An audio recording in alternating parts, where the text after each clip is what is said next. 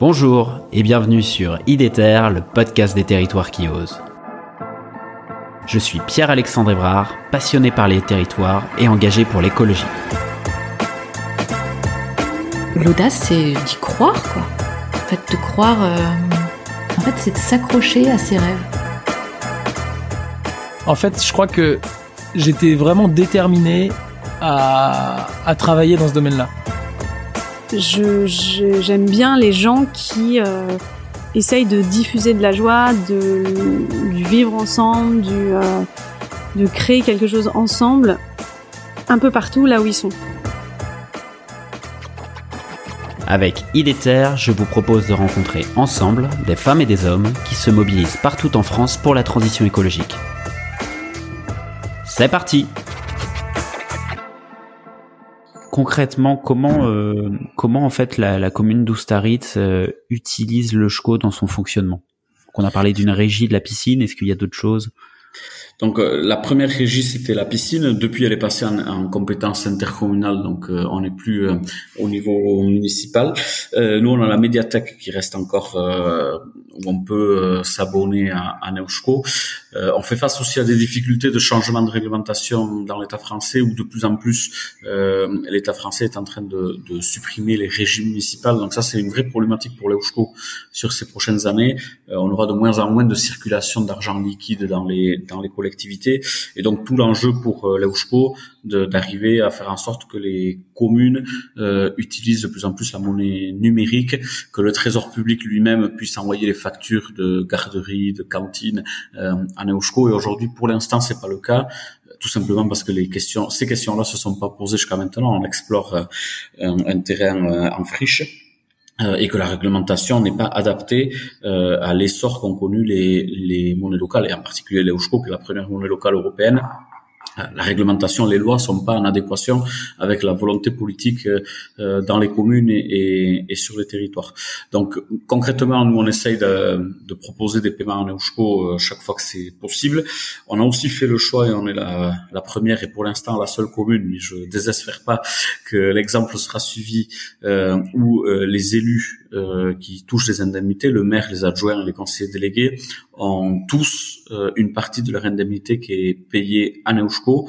Et pour nous, c'était important, euh, déjà sur le symbole, de montrer que nous-mêmes élus, euh, nous montrons l'exemple et que on, prend une part de notre indemnité à Neuschco, euh, de manière à faire passer le message aussi que les entreprises euh, peuvent payer une part des salaires euh, en Neuschco.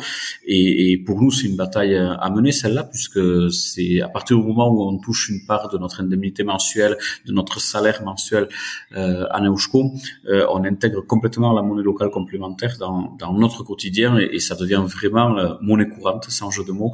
Euh, c'est totalement naturel. On reçoit nos Eusko tous les mois. Au-delà du change automatique que l'on fait de manière euh, volontaire, euh, c'est intégré. euh, enfin, voilà, tout le monde, tous les salariés qui touchent leur salaire, une part de leur salaire à, à ont tous un logiciel qui directement se connecte sur comment je réemploie l'Euschco et euh, du coup change leurs habitudes de consommation. Ah oui, donc les, les agents de, de la commune ont une part de leur salaire payée en eusko. Alors les agents, c'est vraiment sur la part du, du volontariat et je vois Volontariat, que d'accord. c'est, c'est assez peu. Bon, dans les entreprises aussi, un, un patron peut pas imposer à ses salariés Oui. de toucher une part de leur euh, salaire à, à Neuschco, Euh, mais il y a un travail de pédagogie à faire et je, je reconnais que nous aussi on doit le faire euh, au sein des services municipaux. Euh, mais c'est vrai que la première étape, c'était que tous les élus indemnisés puissent euh, euh, toucher une part de leur indemnité à Neuschco. Encore une fois, ça peut paraître symbolique, mais mais ça rajoute de la crédibilité au discours quand ensuite on va voir les agents euh, en leur disant ça serait bien qu'une part de, de vos salaires soit aussi versée euh, à Neuschco. Ensuite, il y a toutes les démarches qu'on fait auprès de nos fournisseurs aussi. Euh, quand on achète du papier, quand on, euh, on fait des contrats de maintenance téléphonique, aujourd'hui, il y a suffisamment de professionnels à, à l'Euschco, 1400 entreprises, euh, pour avoir tout un tas de services, l'achat des produits d'entretien, euh, certains meubles, parce qu'on a des fournisseurs aussi de, de collectivités, euh, euh, que ce soit en table, chaise pour les écoles, etc., qui acceptent l'Euschco. Euh, et donc, c'est aussi de se questionner sur euh, nos consommations. En fait, c'est pas notre argent. Nous, on est dépositaire de, de l'argent public, et justement, ça, ça permet de se questionner à un moment donné quel usage on veut faire de cet argent public et, et à compétence égale ou à, à prestation égale, euh, est-ce qu'on n'est pas capable de privilégier euh, un prestataire local euh, qui est à l'EUSCO et donc qui, ce qui implique que lui-même se fournit auprès d'entreprises locales euh, et donc ça, ça permet euh, que cet argent public-là reste sur le territoire de la même manière que peuvent faire euh, comme choix les particuliers euh, d'utiliser l'EUSCO justement pour euh, alimenter l'économie locale et éviter la spéculation bancaire, etc. Euh, je trouve que ça a encore plus de sens quand c'est de l'argent public euh, payé avec les impôts euh, des habitants, de se questionner sur l'utilisation, mais en, en, première boucle, deuxième boucle, troisième boucle d'utilisation, euh, l'EUSCO il permet justement de garder la richesse sur le territoire. Hmm. Ouais. Ok, ok, je, je, ouais, et puis le fait que, que j'imagine vous élu, euh, vous soyez payé aussi en Eusko euh, une part de votre indemnité, bah, euh, vous, ça renforce la crédibilité quand vous allez essayer d'argumenter, essayer de convaincre aussi les citoyens. Vous-même, vous faites partie, vous êtes déjà dans la boucle, donc. Mmh. Et on a fait aussi un autre système de discrimination positive. On a mis en place dès 2020 une aide à l'achat de vélos à assistance électrique euh, face au, à l'enjeu des mobilités douces. On a un territoire, euh, tu disais à l'introduction, euh, montagne et océan, mais la partie montagne, elle demande pour certaines parties de la population d'avoir une assistance électrique euh, au moment de, de, devoir appuyer sur la pédale. Et donc c'est vraiment un choix qu'on a fait nous d'essayer d'effacer les reliefs et de permettre permettre à des gens d'accéder à l'achat euh, d'un vélo assistance électrique.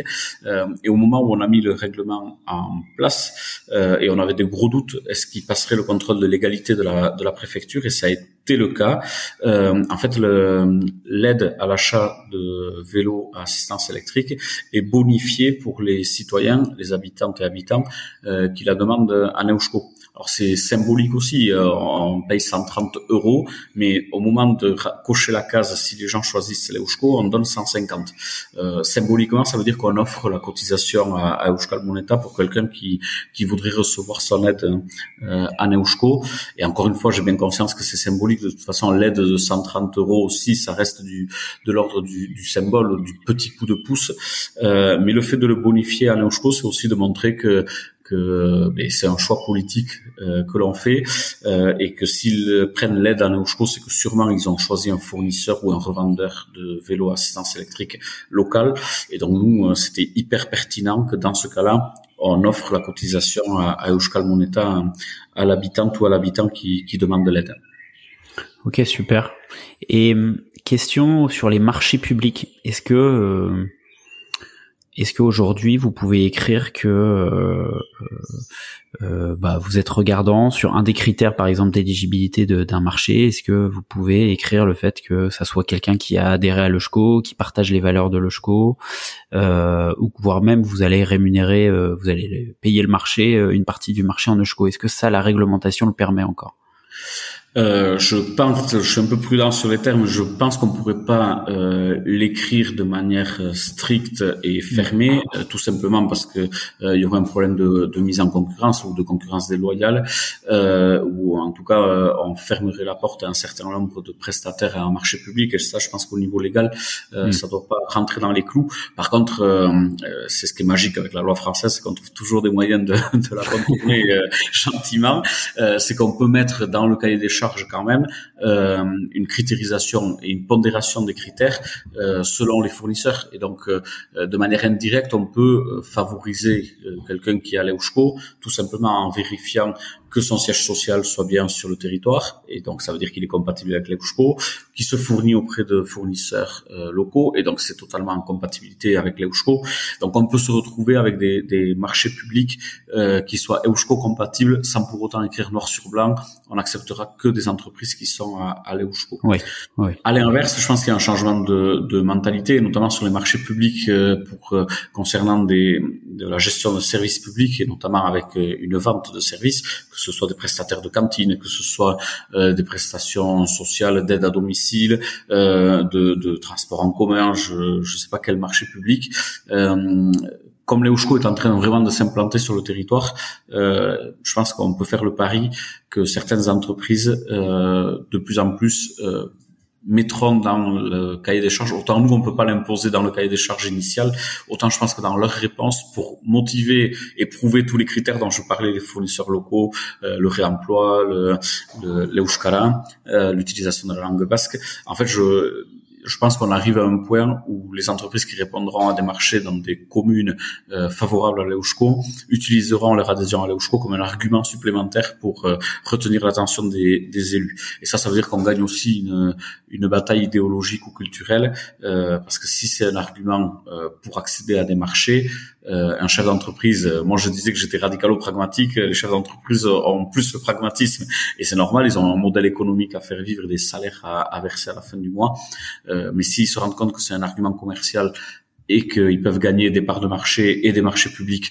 euh, grâce à la monnaie locale, euh, on risque là aussi de connaître un essor particulier de développement de l'EUSCO ces prochaines années. Super, vous voilà arrivé à la fin de l'épisode, j'espère que celui-ci vous a plu.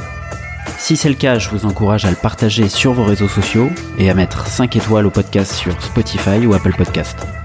N'hésitez pas non plus à m'écrire ou à me proposer des sujets en m'interpellant directement sur les réseaux LinkedIn, Twitter ou Instagram. À bientôt!